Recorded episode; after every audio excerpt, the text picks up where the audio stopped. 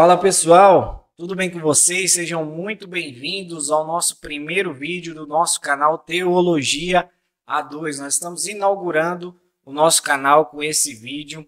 É o nosso canal que tem o intuito de apresentar um conteúdo totalmente teológico para você. Nós queremos abordar os mais variados assuntos possíveis através de um bom estudo teológico, através da teologia, da Bíblia, da palavra de Deus nós queremos apresentar e ensinar o melhor conteúdo para você teológico. O nome do nosso canal é Teologia 2, porque nós faremos em duas pessoas, eu e o meu pastor, que vai se apresentar aí para vocês. Fala pessoal, tudo bem? Meu nome é Guilherme e é um prazer estar falando com vocês aqui. Espero abençoar muito a vida de vocês aí. E nós estamos inaugurando o nosso canal com um dos quadros do nosso canal, que é o podcast. Nós teremos o nosso podcast chamado A2Cast que será um dos quadros do nosso canal. O podcast ele será é, para abordar os assuntos teológicos de uma forma mais descontraída, de uma forma mais de conversa. Nós vamos abordar os, os assuntos teológicos e nós teremos também outros quadros um pouco mais didáticos, um pouco mais devocionais.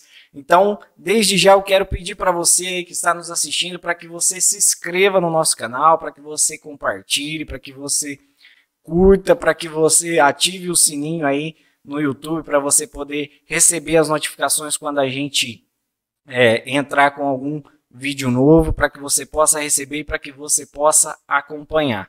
E nós iniciaremos esse nosso primeiro podcast, o nosso primeiro vídeo do nosso canal, falando um pouco sobre igreja.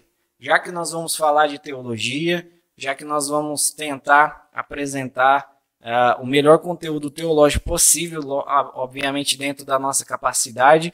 Tudo isso com o intuito de edificação da igreja, edificação do corpo de Cristo. O que a gente quer ensinar aqui, o que a gente quer passar, o que a gente quer transmitir é para que você receba, para que você examine se o que nós estamos falando aqui é, faz parte da Escritura, faz parte né, da, daquilo que Deus tem revelado na Sua palavra e para que você também possa edificar a sua igreja onde você estiver. Então hoje o nosso assunto é igreja.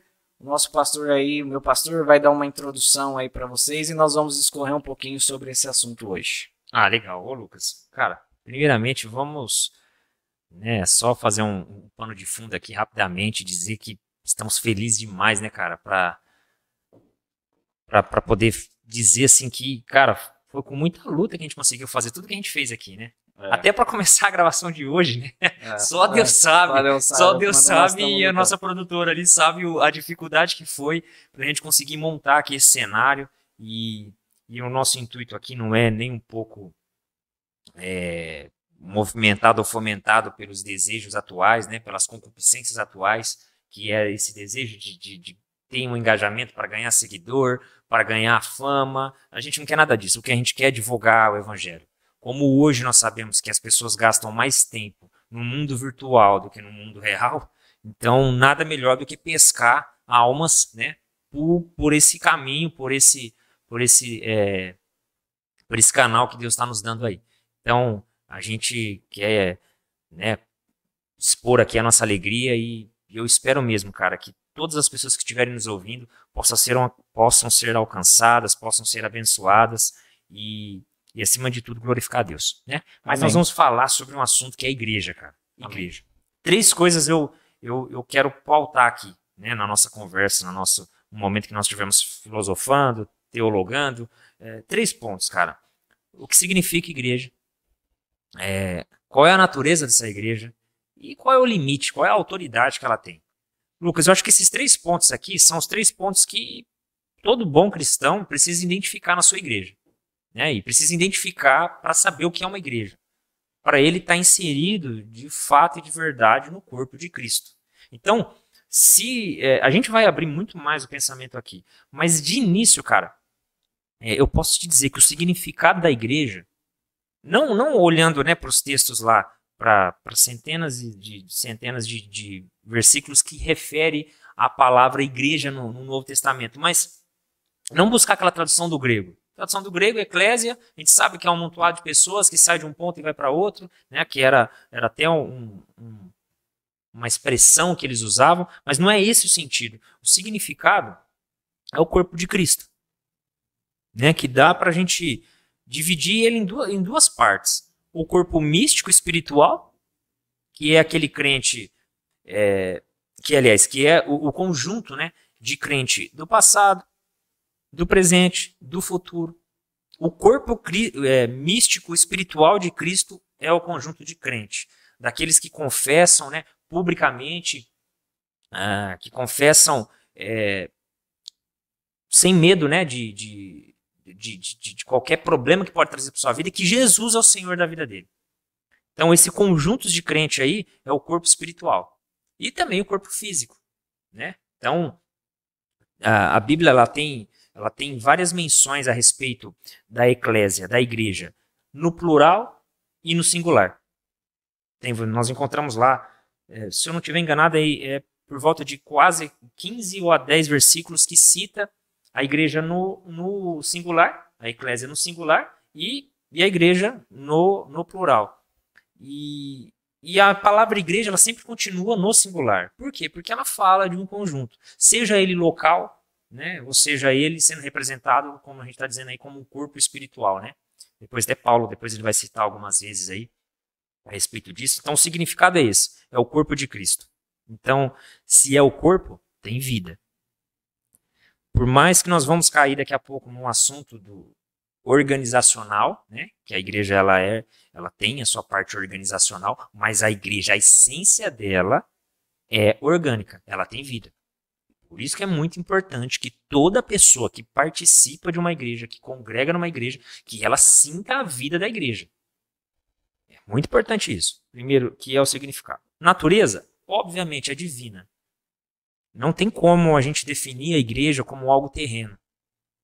E algum ateu, né, algum é, descrente, incrédulo pode gritar. Como não, Guilherme? Isso é coisa da cabeça dos homens. Os homens inventaram a, a igreja para juntar as pessoas, para ter uma religião.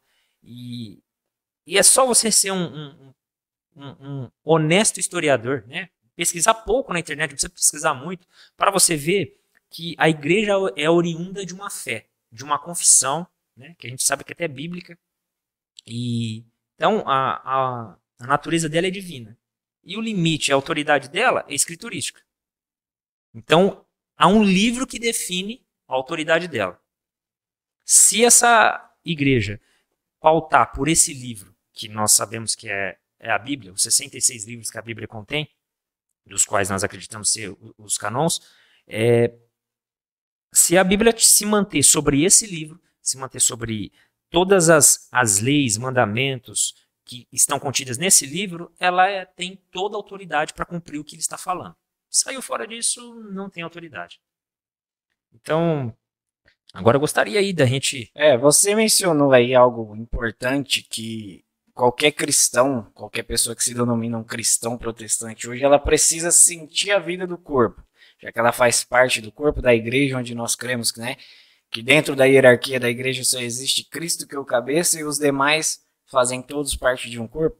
É, nos últimos tempos nós temos nos deparado com um problema sério e eu acredito que a pandemia tenha agravado um pouco esse problema, que é dos desigrejados.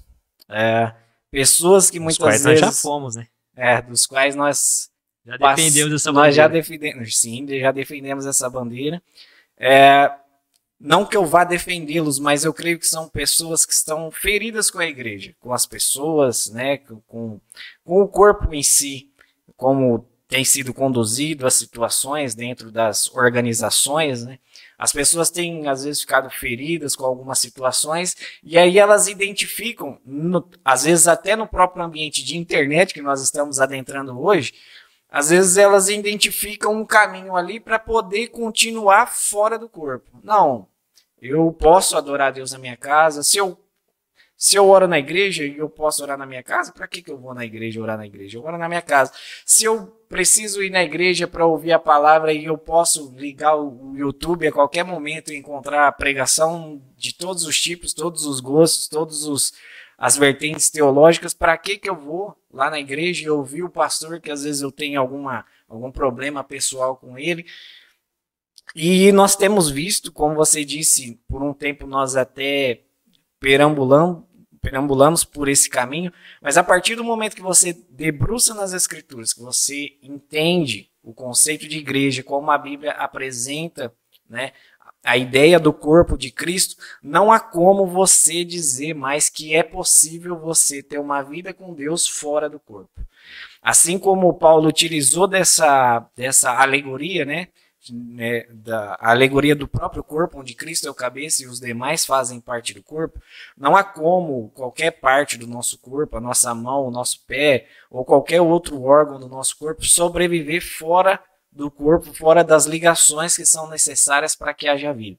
E eu creio que Paulo ele utilizou dessa alegoria de forma feliz e nós podemos falar hoje, né, para as pessoas, é um fenômeno recente, né, a questão de pessoas se dizerem cristãs e né, dizerem que fazem parte da igreja de Cristo, mas sem participar de um corpo. E nós percebemos, é, biblicamente, teologicamente, estudando, debruçando, quando a gente pensou que esse seria o caminho, e nós fomos para as escrituras porque nós identificamos que nos ambientes que nós estávamos a gente tinha um problema com a pregação do evangelho, com os ensinamentos que eram que eram feitos.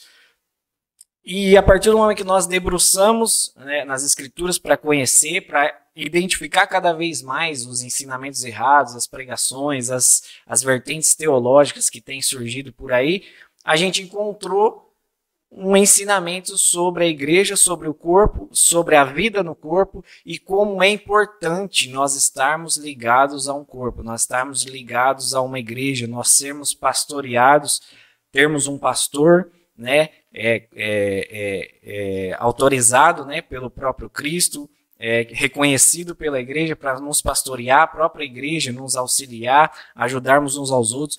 Quando você se debruça nas escrituras para ver a importância né, de estar ligado ao corpo, não só para ser ajudado, mas também para poder auxiliar, não há como é, se debruçar nas escrituras e dizer, não, eu conheço as escrituras e eu quero ser um desigrejado. Não tem como. Você precisa escolher uma das duas coisas. Ou você é fiel às escrituras e faz parte de um corpo, ou você abandona as escrituras e vive um evangelho que não é o evangelho Bacana. de Jesus Cristo. Cara, não, a gente vai entrar nesse assunto já já sobre né, a, a possibilidade de é, nós não aceitarmos nenhuma congregação. Vamos entrar nesse assunto que é bem polêmico mais para frente, mas a gente precisa enriquecer mais isso que a gente falou. Né? A gente precisa trazer mais, mais riqueza. É, e eu, eu, eu acho que eu não, eu não vou conseguir falar muito de forma técnica, de forma é, acadêmica, porque nem tem informação para isso. Então eu vou tentar ser o, o mais é, citador de, de versos possível, né?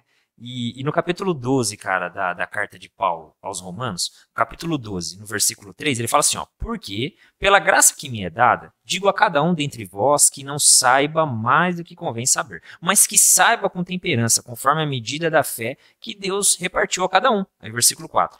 Porque assim como um corpo tem muitos membros e nem todos os membros têm a mesma operação, assim nós, que somos muitos, somos um só corpo em Cristo mas individualmente somos membros uns dos outros.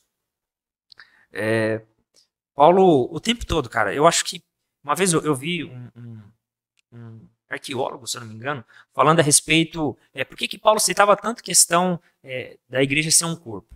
É que, segundo esse arqueólogo, naqueles dias estava se desenvolvendo a, a ciência med, é, medicinal, não, qual é a palavra?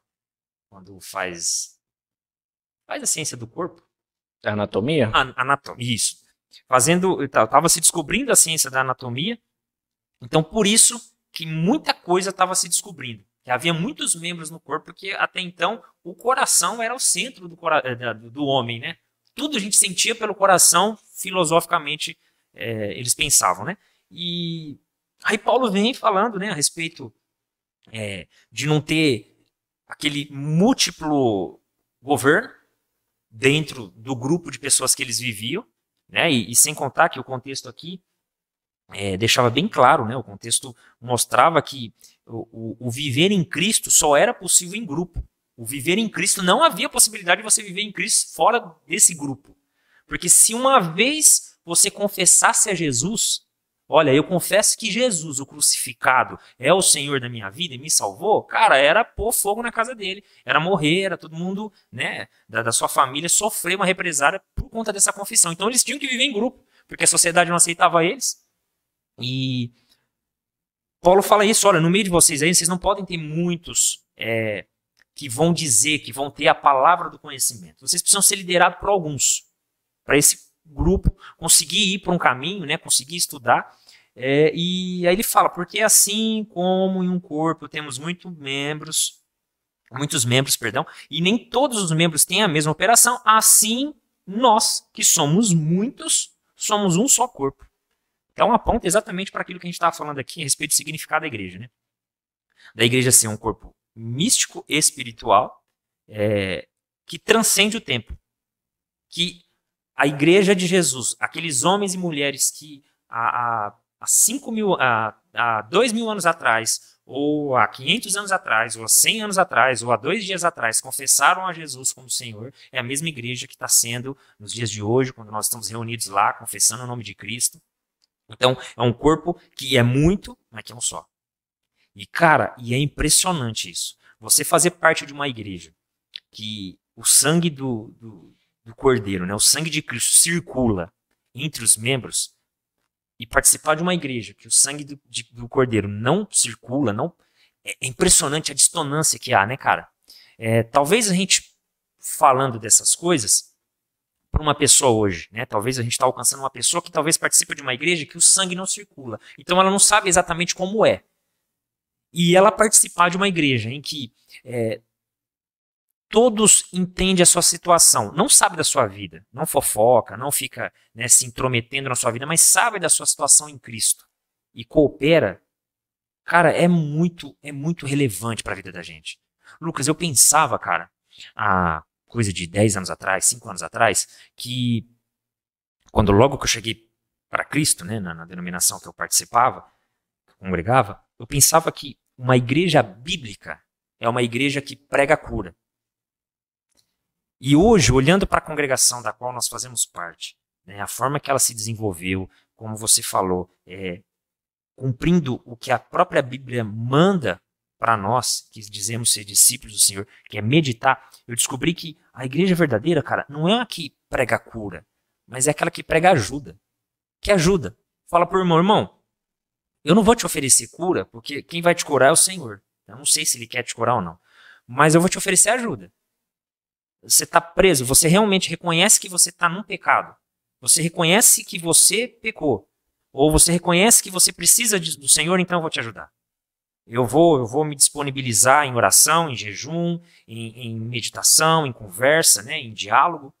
Em bens materiais também. Em bens materiais, exatamente. A igreja ela tem vida, cara. E aí é nessas horas que você começa a é, perceber que a igreja de Atos é, foi uma igreja que se movimentou com esse modelo. É claro que a gente cita aqui Atos aqui, daqui a pouco também a gente vai falar um pouquinho sobre isso, né? Porque tem alguns que olham para a igreja de Atos e acham que ali é, você tem que dar um, um, um Ctrl-C ali e dar um Ctrl-V na sua igreja e, e, e, tem a sua questão histórica e contextual também. É, mas assim, cara, é, é muito importante para quem está nos ouvindo que participar de uma congregação não é a mesma coisa que pertencer a ela. Né? A gente, eu, eu preguei há, há, duas, há dois domingos atrás, ou um domingo atrás, bom, não lembro. Eu trouxe uma mensagem para nós na nossa igreja a respeito de suportar ou ignorar o evangelho. Suportar a verdade ou ignorar a verdade. A mesa com 12, 11 ouviu uma frase de Jesus dizendo assim: No meio de vós tem um diabo. 11 se pronunciou. Inclusive Pedro se levanta e fala: Senhor, sou eu? E um, cara, ouvindo a mesma mensagem, na mesma tonalidade, né, com, com a mesma intensidade, ignorou, continuou comendo. Cara, e eu acho impressionante você fazer parte de uma igreja da qual você só participa, você não, sabe, não tem a vida do cordeiro. Você precisa se, se sabe, se movimentar dentro dessa casa e, e ter o sangue do cordeiro. E aí, eu também entendo que há a responsabilidade de quem lidera, de quem ensina aquele povo, né, de quem prega, porque eu posso fazer até uma alegoria. É, com todo cuidado possível para não descontextualizar né, a passagem, mas tem, tem uma passagem lá no Antigo Testamento, lá em Gênesis, que conta que é, Jacó, quando foi enganado pelo Labão, né, que a respeito da sua esposa, no dia que ele estava para sair, o Labão falou para ele, ó, o que nascer de ovelha, eu quero que você faça, né, vai ficar para você a, de uma maneira e a, a outra vai ficar para mim. Então, aqui nascer é, é, manchada vai ser sua e aqui nascer toda branca é minha. E o que, que ele foi? Ele colocou lá varas, né, todas manchadinhas, e à medida que elas iam beber aquela água de acordo com, a, com aquela vara lá, ela ficava naquele formato, naquela cara. Né, e, e ali, se a gente analisar é, o papel do pastor dentro da igreja, é a mesma coisa, cara. O que eu colocar lá como pastor, como líder, é, pintado para vocês, é a imagem que vai ficar em vocês. Por isso que há uma responsabilidade maior em quem lidera. E eu, inclusive, eu não vou colocar 100% da, do peso e da responsabilidade, da, do poder, digamos assim, né, é, de fazer esse sangue circular nas costas de um pastor. Claro que não. O membro também precisa é, ler as escrituras, né, meditar nas escrituras para saber, para poder até contestar o seu pastor. É, pode estar errado. É, a igreja tem que pastorear o seu pastor. Poxa, glória a Deus. Né? Se, se não houver esse pastoreio, é, realmente vai ficar é, uma hierarquia que a Bíblia até condena, né? De que um só, e a gente vai até entrar nesse ponto histórico também. E, então, assim, é, há necessidade no pastor de fomentar esse sangue, de ensinar aqueles que estão congregando com ele, os irmãos da igreja, que todos ali fazem parte de um corpo. Ninguém pode estar excluído. Sabe, ninguém pode estar excluído. Sempre tem que estar alguém ali se levantando, se pronunciando, querendo fazer uma visita, porque aquele corpo precisa estar vivo, cara. Tá vivo.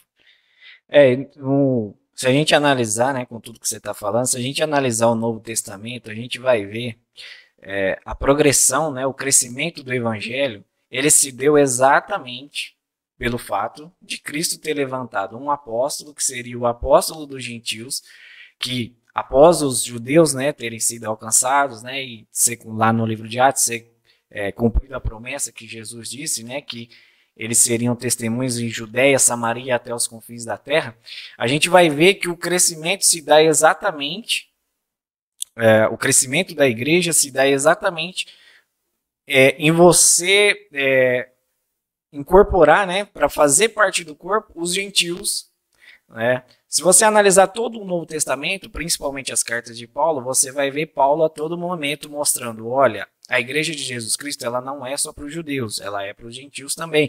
Inclusive, eu sou apóstolo dos gentios. Jesus me levantou para pregar especificamente para um povo que não é judeu.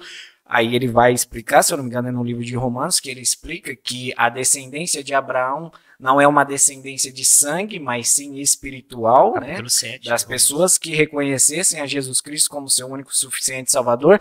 E eu creio que tem uma carta, né? Todas as cartas que Paulo escreveu têm por plano de fundo essa questão gentil e judeu, né, e como os gentios estavam sendo alcançados pelo meio da pregação, mas eu creio que a carta de Paulo aos Efésios eu acho que aqui Paulo deixa mais é, bem é, descrito, mais bem detalhado sobre como foi o plano de Deus desde antes da fundação do mundo e o decorrer de toda a história até a vinda de Cristo, até a descida do Espírito para aplicar em nós aquilo que Jesus Cristo fez, exatamente porque o plano de Deus era que um povo que não era o povo dele do Antigo Testamento, logicamente que os judeus também, que confessam a Jesus Cristo como o único suficiente Salvador, também fazem parte da igreja, mas ele já começa a carta falando de um plano. E qual era o plano que estava sendo revelado ali, que foi revelado em Jesus Cristo? É exatamente Deus escolhendo um povo para chamar de seu, que não necessariamente é,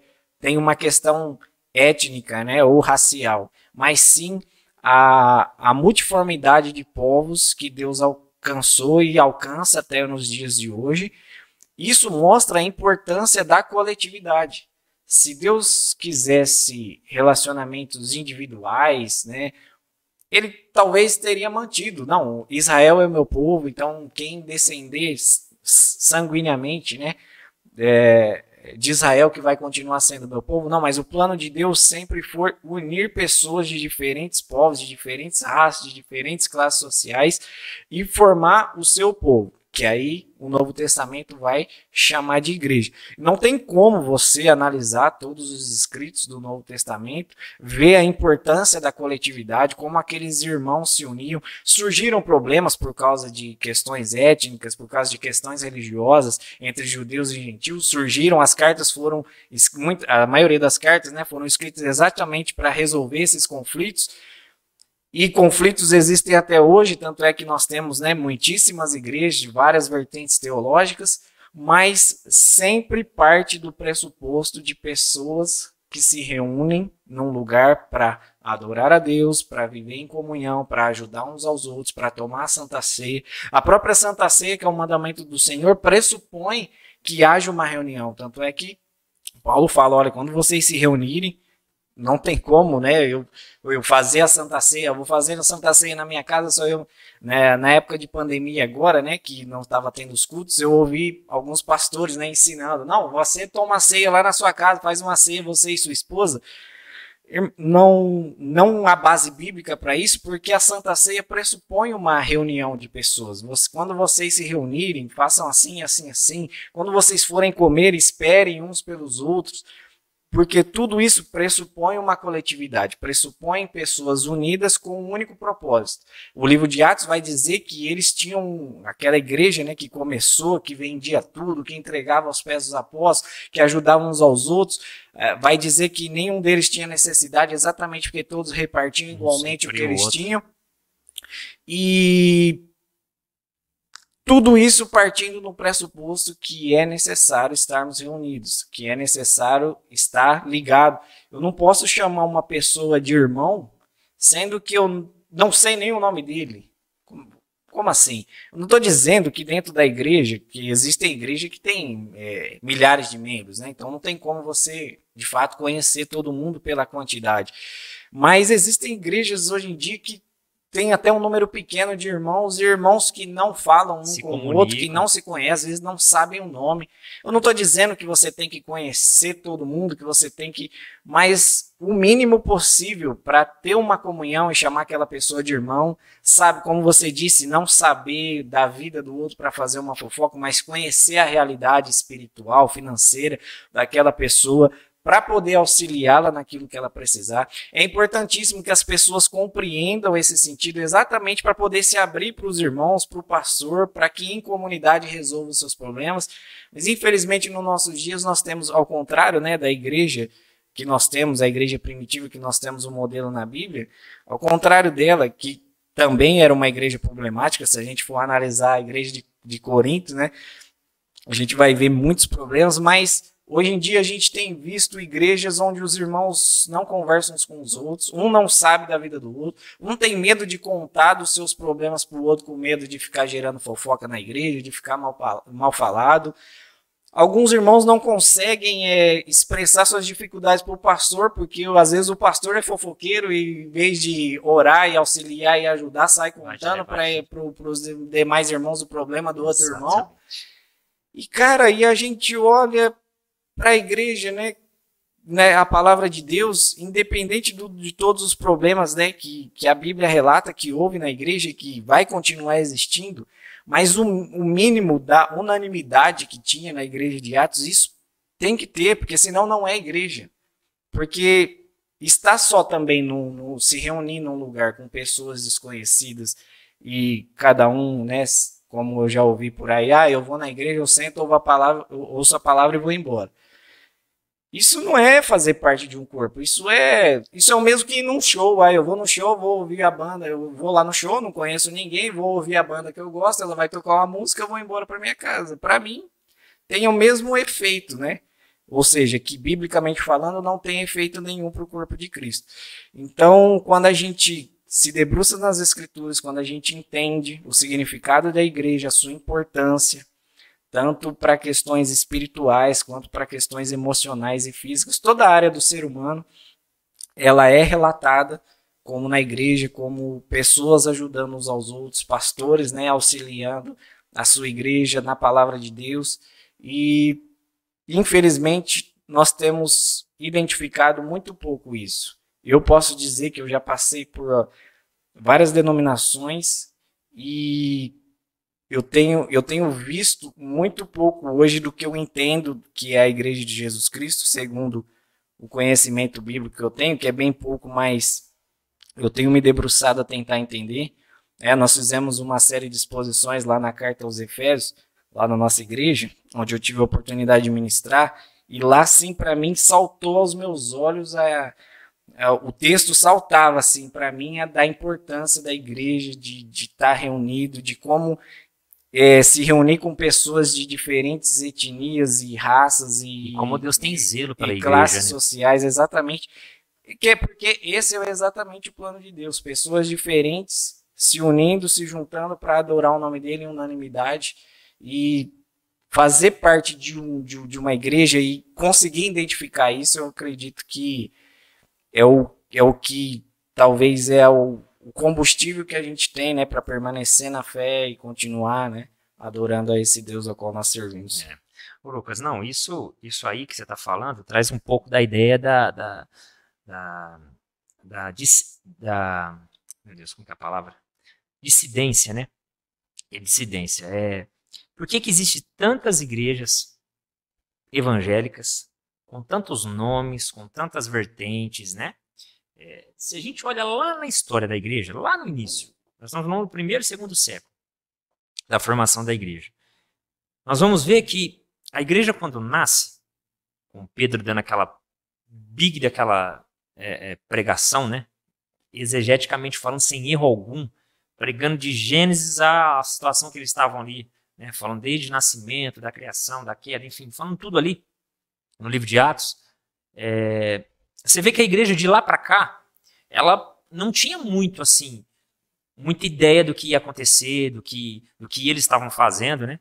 E a gente vê que mais para frente, bem mais para frente mesmo, lá no segundo, no primeiro entre, entre o primeiro e o segundo século, que eles percebem que há necessidade de ter um corpo, um, um, um corpo é, clérico, né? um corpo de líderes e, e serem chamados de algum nome.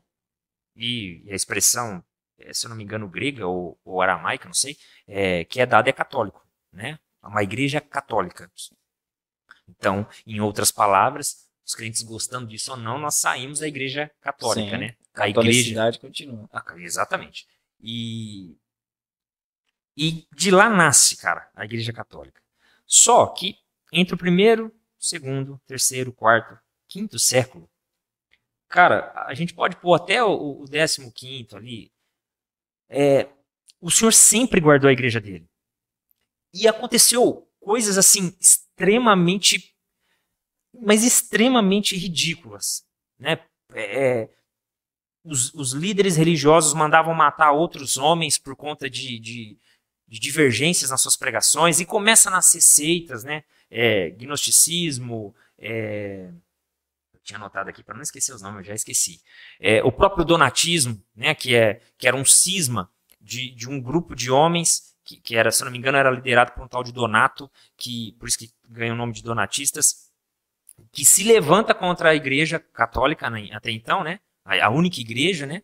É, que já era aliada ao Estado e e se levanta contra ela porque eles queriam continuar sendo fiéis às escrituras e não mais ou tão somente a dizeres de alguns homens, né, dizeres de alguns homens. E esse povo acaba sendo exterminado, finalizado lá para o terceiro, quarto século com, com Agostinho de Hipona.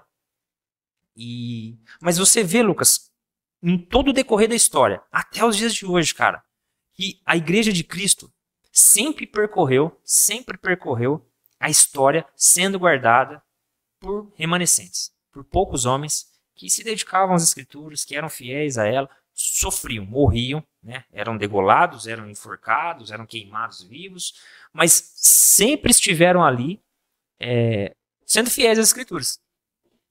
E daí eu posso ver o zelo da parte de Deus para com a igreja. Por isso, cara, que falar sobre igreja é, é uma coisa que sempre tem que trazer à nossa memória que a igreja é do Senhor Jesus. Então, se ele é o Senhor da igreja, a gente não pode tratar ela como uma prostituta, a gente não pode ser cafetão dessa igreja, a gente não pode tocar nela de qualquer forma, Porque a igreja é a noiva de Cristo. Ela é a noiva do Senhor. Então, o Senhor guarda ela. Quando a gente encontra por aí né, pessoas é, desgostosas com a igreja, essas pessoas precisam ter consciência que é a igreja local, não é a igreja de Cristo. Porque a igreja de Cristo, cara, continua morrendo. Né? A igreja de Cristo continua sofrendo, sofrendo perseguição. Sabe, a, a essência da igreja continua sendo a mesma, porque é a igreja de Cristo. A partir do momento que a igreja de Cristo perdeu o Cristo, então ela não é igreja, ela nunca foi igreja. Porque há promessas né, de neotestamentária, é, é, do primeiro versículo ao último, que garante que até o final essa igreja vai continuar sendo imaculada, perfeita, né, guardada, pura para o Senhor. Então, é, você pega o início da igreja católica, é, qual era a definição que eles faziam? A, a declaração de fé deles para conseguir unir o povo, para ser um só povo, era qual? Era uma visão trinitária. Que, é, deixa eu ver na minha colinha aqui para não falar besteira. Que era uma declaração formal de pontos centrais da fé. Segundo, é, cadê?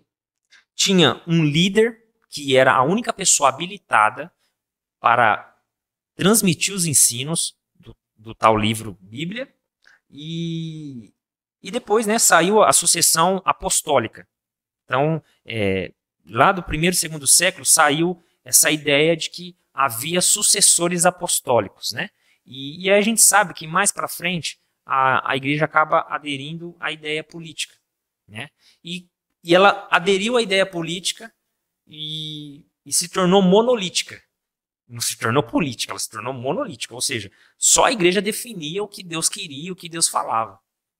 E, cara, é, tem até frases, cara, de Lutero mesmo, é, falando de coisas que aconteceu antes dentro da igreja, é, dizendo exatamente que a visão que a igreja tinha naqueles dias era que se houvesse um rei, tinha que ter um bispo. E todo bispo tinha um rei. Então, era o reino e o sacerdócio, o reino e o sacerdócio. E, e cara, se parar para analisar isso, olha como que isso é perigoso. Né? Porque você então dá para o homem um, um direito divino, um poder divino, que nem as escrituras dão. E sempre que as escrituras vai falar a respeito de autoridade divina que a Bíblia delega, é sempre a coletivo, nunca uma pessoa. E sabe, cara, nesses dias eu já ouvi grandes pregadores, inclusive, grandes pregadores por conta da mídia, né? Mas homens, né, que, que, que têm um, uma gama de seguidores aí, falando exatamente isso, Lucas. Que a nossa nação, por exemplo, só vai ser uma nação é, cujo Deus é o Senhor quando o rei tiver um bispo, tiver um sacerdote. Porque nos dias bíblicos, aí dá suas citações, né? Nos dias bíblicos era assim, né? Para se tinha um Davi é porque tinha um Samuel, se tinha um Saul é porque tinha um Samuel, né? Se tinha, é, é, enfim, aí cita lá. Para cada rei tinha um profeta, né? Tinha um sacerdote. E, e isso é perigoso, porque é massificante isso. Você massifica quem está ouvindo a mensagem e, e centraliza o poder não nas escrituras, e, e eu estou falando isso por quê? Porque como nós estávamos falando sobre o significado, sobre até a natureza da igreja ser divina, agora estou falando sobre a autoridade. E, e a autoridade da igreja, ela é bíblica, cara. E aí eu quero cair no ponto da dissidência. Por que, que existem tantas igrejas? Porque a reforma protestante, ela é um marco para nós hoje. Ela é um marco, sim. E como até a Bíblia, a Bíblia mesmo nos orienta lá no capítulo é, 22 ou 21 de Provérbios, que diz que nós não devemos tirar os velhos, os marcos antigos, é, eu não quero remover aqui o marco da, da, da, da reforma protestante. Mas Cristo sempre teve os seus colocados em cada tempo para que não se perdesse a ortodoxia, para não que se perdesse é, a essência né, o caminho que o próprio Deus já trilhou, né, o próprio Deus já escreveu na sua história. Então sempre houve os remanescentes e sempre haverá os remanescentes. Por mais confuso que a gente encontre. Você estava falando do negócio aí a respeito da. Acho que a gente estava falando com a Ana aqui antes, né? É, a respeito das escrituras tal. Cara, entre o quinto e o sexto século, se não estiver enganado, mas, bom, tá ali antes do, do tempo da reforma. É, a, não, eu acho que eu até coloquei aqui na minha cola. Foi, é, foi no terceiro século, cara. Começou a acontecer um evento que era para combater, inclusive, os donatistas, que era o quê? É, todas as pessoas que pregavam contra a igreja predominante, essa católica até então, é, que pregava qualquer sermão que fosse contra a igreja, contra os seus ensinos, eles estavam sendo julgados como herege. Começou né, a, a fase do, da heresia. E esses homens eram condenados à morte. E aí começaram a exigir dos bispos que queimassem as Bíblias, para que o clérigo, né, o poder clérigo, tivesse o, domínio, né, para eles poderem distribuir a Bíblia para a quantidade de pessoas que eles queriam. E, e, começaram a chamar esses homens de traditores. Uma expressão que eles usaram. Oh, os, ah, perdão. E quem entregava a Bíblia, eles chamavam de traditores é, os bispos que se entregavam por medo, porque havia os que não se entregavam e eram enforcados. Então, os traditores, que é a expressão quer dizer os traidores, eram os que entregavam a, a, a palavra para queimar. Mas mesmo havendo toda essa confusão, esse percurso aí de que quase que foi anulada, quase que foi riscada a Bíblia do mundo, cara, Deus estava lá presente, guardando o tempo todo, né, orientando aquele povo, aqueles pouquinhos povos que sobreviveram a, a, se manter ortodoxo, a se manter bíblico, e ali nós já tínhamos uma dissidência. Então, quando a gente vê que lá no marco da reforma protestante, é, lá, lá no, no ápice mesmo com Lutero batendo as 90, ninguém sabe se essa lenda é real, né? Mas ele colocando lá, né, os 99, as 99 teses dele, 95. ou perdão, 95 teses dele, é, você vê que ali foi só uma confirmação para definir de forma definitiva, né? definir de forma definitiva é melhor, mas para definir algo que Deus sempre fez. Sempre manteve homens protestando o tempo todo, porque a autoridade da igreja é a Bíblia. Então, se você congrega numa igreja que o seu pastor apregoa coisas que não está nas escrituras, biblicamente falando, você tem todo o direito de repreender o seu pastor de dizer para o seu pastor, pastor, a Bíblia não está orientando que eu sou o centro do coração de Deus. A Bíblia não está orientando que Deus quer que todos os homens sejam ricos. A Bíblia não está falando isso, pastor. Não, irmão, mas se eu estou falando, é porque eu li na Bíblia. Não, cara. E por isso que existe a dissidência. Por isso que eu acredito, por exemplo, que o modelo de 12 tribos de Israel era exatamente isso. 12 tribos que conversavam a respeito né, que, que tinham as suas, os seus costumes, os seus, os seus, os seus, suas formas, né, mas que faziam parte de um mesmo povo. E, e a dissidência é exatamente isso. Então, quando alguém me questiona, Guilherme, por que, que o povo evangélico não consegue ser um povo só? Gente, nós somos um povo só. Sim. Somos uma só igreja. Temos questões interpretativas? Temos. De pontos secundários. secundários. Porque todo evangélico que se denomina evangélico, que se diz crente no Senhor, sendo evangélico, ele precisa entender que somente as Escrituras é a palavra de Deus, que somente Cristo salva, que somente a fé justifica, que é por graça isso e que é a glória de Deus. Ele precisa saber que esses cinco pontos aqui são inegociáveis. Eles são inegociáveis. Porque partiu disso, saiu disso. Desculpa é heresia. Outra, é heresia, é outra religião, sabe? Aí é outro pensamento. Então, se nós não tivermos esses cinco pontos definidos, eu não consigo nem dialogar. Sim. Não consigo nem partir disso. É, você falou uma coisa interessante aí sobre a Igreja Católica, né? E houve mesmo esse momento na história, qualquer pessoa pode jogar no Google aí e vai ver. É, geralmente os ateus né, nos, nos, acusam de ter distorcido a palavra de Deus, de ter acrescentado coisas na Bíblia que não eram verdade, né, de ter mudado para né, é, é, para alinhar a palavra conforme as vontades da igreja, principalmente a igreja católica. Nós sabemos, né, até os próprios católicos, muitos reconhecem isso, né, que na, na era medieval lá a igreja cometeu muitos erros, né, é, houve muitas atrocidades. Mas você citou aí a prova de que não havia necessidade da igreja é, acrescentar ou, ou, ou mudar. Para que, que a igreja ia adequar a Bíblia à sua vontade, à sua forma, e depois ela ia tirar a Bíblia do povo para que a, a, as pessoas não, não tivessem acesso? Então, é, é, um, é uma contradição aí, né? Você molda a Bíblia para a sua vontade, para o seu desejo, para aquilo que você acha que é certo, para poder doutrinar as pessoas, que é o que nós somos acusados, né? De, de, de, de fazer lavagem cerebral na cabeça das pessoas e tudo mais.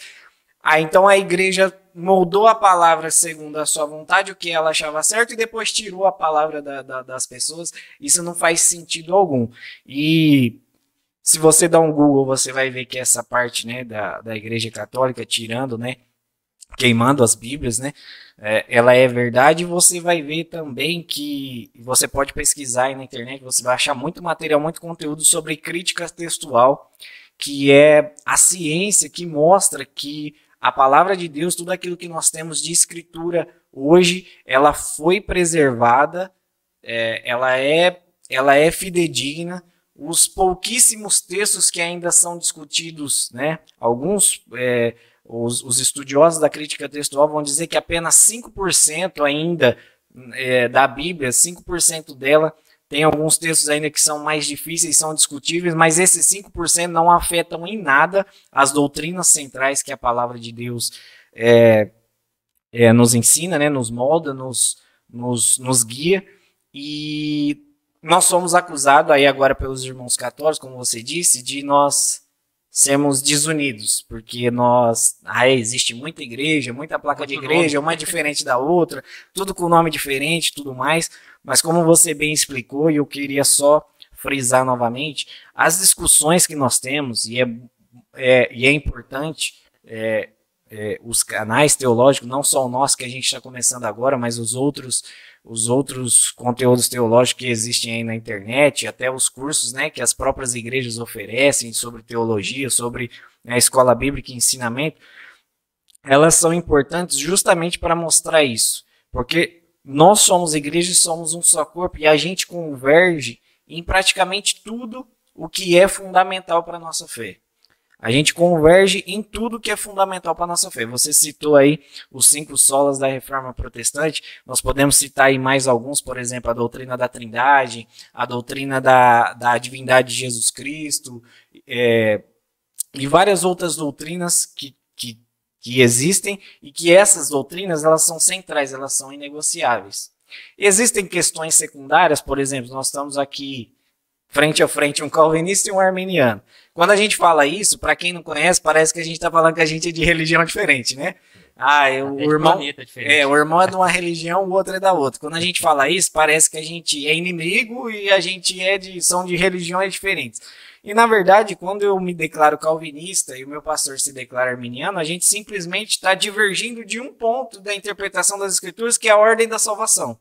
Mas nós convergimos, nós nós acreditamos que a salvação é só por meio da fé em Jesus Cristo, que ele nos concede pela graça, nós cremos que ele morreu, que ao terceiro dia ele ressuscitou, que ele prometeu que ia voltar, que ele concedeu o seu Espírito Santo para poder aplicar a salvação na nossa vida, tudo isso a gente converge. Agora, a ordem como isso é feita é que a gente discorda. Então, isso são coisas secundárias que não afetam diretamente a nossa fé que não nos impedem de sermos irmãos, de congregarmos juntos, de estarmos fazendo um canal de teologia junto. Então, essas questões secundárias não afetam em nada. Então, quando algum católico, né, para os irmãos aí que estão nos ouvindo, se algum católico te acusar de que você faz parte de uma religião desunida, que, né, que aquilo que você acredita não é o certo, porque né, a igreja é dividida, na verdade nós não somos divididos, nós somos unidos em todas as questões que são fundamentais para nós reconhecermos o nosso único e suficiente Salvador que é Jesus Amém. Cristo. E as questões secundárias a gente vai, provavelmente a gente vai discutir algumas delas aqui aos longos do, ao longo dos próximos vídeos, que, dos próximos vídeos que nós vamos fazer. Nós podemos até divergir sobre algumas coisas, mas principalmente naquilo que é essencial, naquilo que é central, nós convergimos e é, e é sempre essas questões centrais que nós queremos transmitir. Porque as pessoas precisam identificar. Porque, infelizmente, é, existem pastores, existem igrejas que têm furado exatamente a bolha da centralidade. Porque aí você já entra num, num, numa questão muito mais perigosa, porque aí você já cai na heresia, né? A gente fala que quando há uma divergência de interpretação é um erro teológico. Eu, por exemplo, discordo do arminianismo, acho que ele é um erro teológico, assim como os arminianos acham que eu, como calvinista, cometo um erro teológico. Mas nós somos irmãos em Cristo, estaremos, né, servimos ao mesmo Deus, estaremos no mesmo céu adorando ao nosso Deus quando ele voltar. Só que existem igrejas e pastores nos nossos dias que têm furado a bolha da, daquilo que é central, daquilo que nos une, daquilo que é, são os fundamentos da nossa fé. E aí eles têm caído em heresia. E o mais triste é que as pessoas não têm, os, os irmãos, as igrejas, né, o corpo, não têm identificado que esses homens têm cometido esse, essas heresias, esses erros gravíssimos que têm né, ensinado aquilo que é contra a palavra de Deus. E, e um dos nossos né, intuitos aqui em criar esse canal, em poder transmitiu esse, esse conteúdo teológico, é poder mostrar para você aí que está nos ouvindo, está nos assistindo, aonde estão esses erros, para que você possa identificar, para que você possa questionar o seu pastor, para que você possa perguntar o porquê. Olha, o irmão lá falou que estava errado, eu quero saber o porquê que está errado, eu quero que você me mostre nas escrituras o porquê que você está dizendo dessa forma. Desculpa até te cortar, cara, mas eu, eu preciso falar isso, senão eu vou esquecer. Fala. Cara, eu acho impressionante como as pessoas têm medo tem medo de, de ter esse relacionamento. Você acabou de falar aí, de questionar. Porque para um pastor, cara, isso é maravilhoso, cara. Sabe, acabar uma ministração, acabar uma pregação, e ele na segunda-feira recebeu uma mensagem do, do, do irmão falando assim: ah, Pastor, a Bíblia não fala isso a respeito daquilo? Sabe, eu não, pelo menos eu, é, um pouquinho de tempo, e, e os pastores que eu conheço, que são homens de Deus, homens que que, que amam as escrituras, cara, eles ficam, na verdade, orando para o povo, o povo questionar, falando, cara, eu quero saber melhor sobre isso. Eu quero saber da, a respeito daquilo. Claro que tem uns irmãos que às vezes joga lá no Google, né, viu que está caindo cometa e diz que Apocalipse está acontecendo, e esse daí às vezes cansa mesmo. Mas fora esses, os que têm essas dúvidas, como você está mencionando aí, cara, é impressionante como isso enriquece a vida do pastor, como isso enriquece o relacionamento dele para com o irmão. Porque se o pastor percebe que a igreja não está ignorando, mas está suportando, né, que o evangelho está esmagando ali, mas está suportando, cara, ele vai se dedicar ainda mais a trazer cada vez mais alimentos mais profundos, né, a se dedicar para conhecer melhor ainda as escrituras e não passar algo que ele acha, e sim algo que é, a Bíblia afirma, né? E então, assim, o, o, nosso. Esse vídeo aqui, a gente tinha até conversado né, a respeito disso, a gente quer deixar bem gravado, bem registrado aqui para você que está assistindo aí, é, que os pastores que nós vamos convidar para cá, as pessoas que nós vamos trazer para cá, é, não é para mostrar os falsos dos verdadeiros, não, mas a gente quer que as pessoas conheçam os pastores. Porque se conhece o pastor, conhece a igreja. Sim. Né? É, é como até o próprio profeta, é, inspirado, Oséias, né, inspirado por Deus, diz que assim como é o povo, é o, o sacerdote. sacerdote. Né? Então, é, esse pastor, se ele percebe que a igreja está muito carnal, está muito entregue à, à, à, preguiça, cara, o pastor vai se movimentar, o pastor vai fazer alguma coisa, o pastor vai começar a gritar no, no púlpito, né? Ele vai fazer alguma coisa para o povo acordar. É, literalmente, às vezes, né? E, uhum. é, então, assim, o nosso intuito aqui não é, cara, causar briga, né? A gente já fez muito isso e graças a Deus não deu certo, cara. Da gente querer ir pra internet pra, pra ser, né, o, profeta do caos, para mostrar lá, ó, tá tudo errado. E tem erro mesmo. Isso aí é fato que tem erro. Só que a gente também consegue separar o que é erro teológico, né, do, do que é heresia.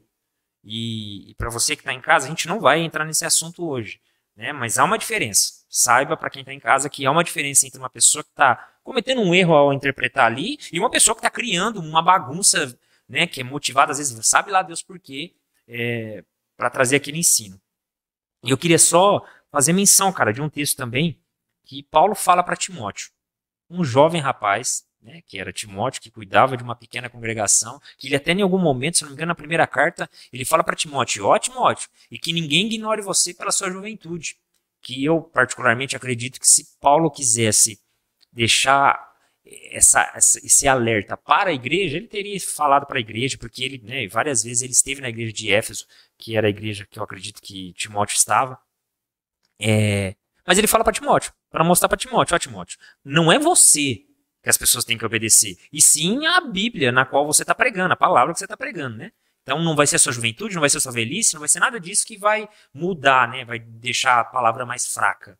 Então, para quem acredita na unção da palavra, para quem acredita naquilo que você precisa pagar um preço para receber algo, se você ficar com os dois pés em cima das escrituras, cara, o, o jejum, a devoção, a oração, vai ser só uma consequência de estar tá amando as escrituras e se meditando nela. Porque não vai precisar disso para você ter unção. Porque a unção está na palavra, né? E ela que esmiuça a penha, enfim. E o capítulo 3 do, do, do livro, da carta que Paulo escreve para Timóteo, capítulo 3, no versículo 16, Tá aquela famosa, aquela famosa frase, né? Ah, eu vou ler o, o versículo 14 para ficar com mais ênfase. Tu, porém, Timóteo, permanece naquilo que aprendestes de que fostes inteirado, sabendo de quem o tens aprendido, e que desde a tua meninice sabe as sagradas letras, que posem, podem fazer-te sábio para a salvação, pela fé que há em Jesus Cristo. Toda escritura divinamente inspirada é proveitosa para ensinar, redagir, que a minha tradução fala, algumas repreender, para corrigir e para instruir em justiça. Para que o homem de Deus, olha, o homem de Deus seja perfeito e perfeitamente instruído para toda boa obra. É, eu sei que a gente recortando esse texto aqui, ele tira né, um, um ensinamento gigantesco a respeito até da inspiração da Bíblia. Mas, Lucas, a palavra de Deus, cara, ela, ela é poderosa para salvar o homem, mano. Então, assim, cara, eu já fui um jovem muito muito rebelde na igreja, sabe? Um jovem muito revolucionário, muito é, militante, né? Que eu queria pregar. Eu, eu, o meu sonho, pra você ter uma ideia, meu sonho era pegar um, um, microfone na igreja e falar Babilônia vai cair, aleluia, aquela coisa toda, cara. E, e hoje eu vejo, cara, que a simplicidade das escrituras, o pregar o evangelho, o simples evangelho, cara, ele é poderoso para salvar, mano. Ou porque, cara, eu, eu era eu era assim, um cara viciadíssimo em pornografia, um cara dependente, cara, de bebida alcoólica, dependente de festa, dependente de farra para ser feliz, cara. E, e, mano, ah, meu Deus, depois que as escrituras entrou dentro de mim, cara, hoje eu sou um cara extremamente caseiro, extremamente amante da minha esposa. Cara, como que a Bíblia conseguiu mudar minha visão da sacralidade do casamento, cara? E sabe, uh, isso porque por muito tempo eu ignorei isso. Tava na Bíblia, mas eu ignorei. Então, é, como Paulo orienta Timóteo, que era um pregador da igreja, para a igreja, e provavelmente Timóteo pregou para a igreja isso, porque como ele mesmo citou no início do versículo 14 aqui, para ele permanecer, ou seja, ele já estava fazendo aquele, aquilo que Paulo estava orientando ele a fazer. É, nós dizemos a você que faz parte de uma igreja é, que tem o sangue, permaneça. E sabe, se dedique às escrituras. Se dedique ao meditar nela. Tem gente, cara, que me questiona, ah, Guilherme, mas eu leio, leio, leio e não entendo. Continue lendo. Porque pior é, é, de você ler e não entender é você nem saber o que está escrito. Tá escrito. Porque aí às vezes você cai naquele conto do vigário de que Paulo subiu no oh, perdão, que é, Elias subiu numa carruagem de fogo para o céu, né? Que antes da conversão Saulo se chamava Paulo se chamava Saulo e depois da conversão era Paulo. Que a palavra de Deus se renova cada manhã. Essa é a melhor, cara. Que a palavra de Deus se renova toda manhã, que, que, que nem as folhas da árvore caem, que isso não está nem escrito. Então você precisa pelo menos conhecer o que está escrito. E depois entender pelo Espírito o que o que escrito está, né, está querendo dizer, né? E, e, é isso, cara. Não sei se você vai falar mais alguma coisa aí. É, para encerrar, eu, eu gostaria de usar as palavras do pastor John MacArthur. Tem um vídeo dele famoso na internet onde uma, uma irmã da igreja dele, ele faz, o pastor John MacArthur eu acredito que seja até uma tradição da igreja lá nos Estados Unidos, o pastor, ele faz, tem um momento ao final do culto que ele abre para os irmãos fazerem perguntas. As dúvidas que às vezes vão surgindo, ele abre um momento ali onde ele está ali, como pastor, com o microfone aberto, qualquer pessoa pode fazer uma pergunta. E uma das irmãs da igreja dele pergunta exatamente isso, né? É, o quanto um pastor tem autoridade sobre, sobre a igreja, sobre as pessoas da igreja. E aí o pastor John MacArthur ele fala, né? Ele fala que o pastor não tem autoridade nenhuma em si mesmo. E infelizmente nos nossos dias hoje, a, a, os pastores têm achado que só porque carrega um PR antes do nome, é, isso já lhe concede autoridade. E as pessoas em si mesmas, elas não possuem autoridade nenhuma. Só há autoridade de uma pessoa para com outra, e no caso do pastoreio, quando o pastor está exatamente pregando as escrituras. Tanto é que o pastor John MacArthur ele fala: olha, se você quiser algum conselho, ele fala, se você quiser algum tipo de sabedoria, ele fala: olha, é, eu tenho quase certeza que a minha esposa vai ter mais conhecimento que eu para te dar algum, é meu caso. algum ensinamento. Ele fala assim, né, algum é, conhecimento filosófico, intelectual. Ele fala: olha, a, a minha esposa vai saber, às vezes, te orientar muito melhor do que eu. E aí ele fala que a única autoridade que ele tem é das escrituras. Só há autoridade porque a autoridade é das escrituras. Por isso que Paulo, quando orienta a Timóteo, né, e, e toda vez que a Bíblia, né, tá, tá falando da autoridade, né, do pastor ali, dos líderes, da liderança da igreja, ela sempre está carregada de um bom manuseio da palavra. É exatamente porque é ali que se encontra a autoridade. Só há autoridade se a escritura é pregada, porque a autoridade está na escritura e não na pessoa, não no pastor. Um, um pastor, uma pessoa que tem um PR antes do nome, que não conhece as escrituras, não, não manuseia as escrituras, ele é tão irmão quanto qualquer outro irmão. Ele não possui autoridade nenhuma. Porque a autoridade, o princípio da autoridade, ela parte do conhecimento e do ensinamento das escrituras. E infelizmente, uh, em algumas situações que a gente já vivenciou e que a gente conhece, né, o pastor acha que porque ele foi consagrado por um outro pastor, que houve uma imposição de mão, ou porque ele tem 30 anos de ministério, ele pode falar o que ele quiser, ensinar o que ele quiser, porque ele é uma autoridade. Né? Sendo que se a escritura não está sendo ensinada, não, não possui autoridade nenhuma. Então, que as pessoas possam conhecer mais a Bíblia, a palavra de Deus, para que elas possam identificar a autoridade das Escrituras na vida dela, que elas possam identificar o seu pastor usando da autoridade das Escrituras para poder corrigir, como você bem disse aí no livro de ensinar, ensinar repreender, corrigir, repreender. É, tudo para nos transformar, né? Tudo para nos capacitar para boa obra. E eu posso finalizar lendo as, os quatro últimos teses é, de Lutero? Pode. Pô, cara, certeza. eu sempre quis ler. Glória a Deus. Cara. Ah, cara, são perfeitos, porque parece que foi escrita ontem. Ó, a, eu vou ler da 92 até a 95, que é a última, né? Fora. For... Nossa. A nossa gente ali tá avisando nossa alguma coisa. Diretora. A diretora aqui, executiva. Bom, eu vou ler aqui a 92. Então, fora, pois, com todos esses profetas que dizem ao povo de Cristo: paz, paz, sem que haja paz. Tese 93. Que prosperem todos os profetas que dizem ao povo de Cristo: cruz, cruz, sem que haja cruz. Tese 94. Devem-se exortar os cristãos que se esforcem por seguir a Cristo, seu cabeça, através das penas, da morte e do inferno. E a tese 95. E assim ao que confiem que entrarão no céu antes através de muitas tribulações do que pela segurança da paz. Glória a Deus. Aleluia. E Lutero. Glória a Deus. Bom, nós estamos encerrando esse nosso primeiro vídeo. Louvamos a Deus por você que ficou com a gente aí até o final. Obrigado. Quero reforçar aí novamente para você, para você se inscrever no nosso canal, para você dar like por no favor. vídeo, para você compartilhar, ative o sininho aí no, no YouTube para que você possa receber as notificações. Nos segue também no Facebook e no Instagram. Ah, interaja com a gente também, Isso. manda perguntas. Lá no, no, no Facebook e no Instagram, Teologia 2, é só colocar lá, arroba Teologia 2, está no Facebook quanto no Instagram e no YouTube também O nome do canal Teologia A2. Esse foi o nosso A2Cast número 1, nosso primeiro podcast. Fique Perfeito. ligado aí no nosso canal que nós teremos outros tipos de conteúdo, todos obviamente teológicos, mas em outros formatos.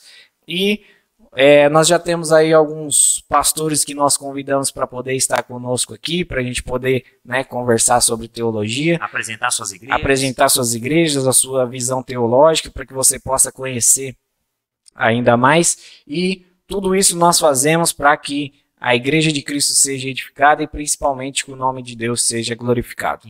Amém? Jesus, amém. Glória a Deus. Valeu, Lucas. Deus Seu abençoe melhor, em nome de Jesus. Amém. Glória a Deus.